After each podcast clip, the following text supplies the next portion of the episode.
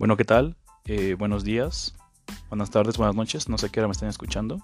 Sean bienvenidos al primer episodio de Locos por la Auditoría.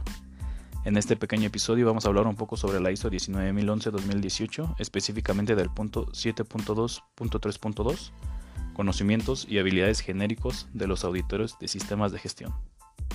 Y bueno, en este pequeño punto vamos a hablar un poco sobre los conocimientos y habilidades que deberían de tener los auditores eh, para llevar a cabo una auditoría de la mejor manera.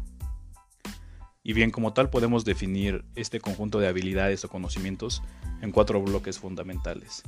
El primero se basa en los principios, proceso y la metodología como tal de la auditoría. El segundo nos estaría hablando sobre las normas de gestión el tercero sobre la organización y su contexto, y el cuarto sobre los requisitos legales y reglamentos aplicables.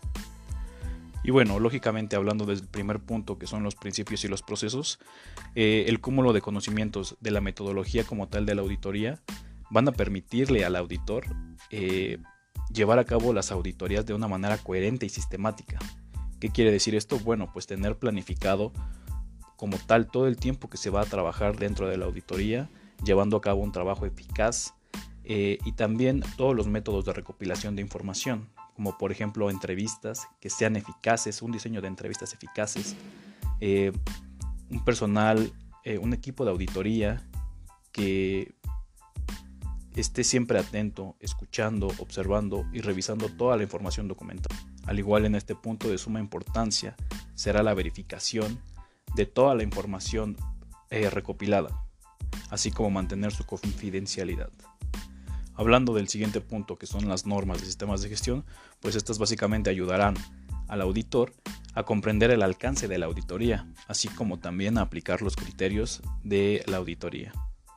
Hablando del tercer punto, la organización y su contexto, que para mí es el más importante, pues este nos va a ayudar a comprender las necesidades y expectativas que tiene la empresa auditada. Y bueno, ¿cómo saber esto? Bueno, pues buscando y investigando su tipo de organización, su gobernanza, su tamaño, su estructura, lo cual nos ayudará a tener una visión completa de la organización. Y bueno, por último, hablando de los requisitos legales y reglamentos aplicables, pues es de suma importancia que el auditor tenga conocimiento de los reglamentos o requisitos legales que sean aplicables a la auditoría. Eh, es importante mencionar que esto no quiere decir que un auditor debe ser un experto en términos legales. Y bueno, como tal, estos serían el cúmulo de conocimientos y habilidades deseados en un auditor de sistemas de gestión.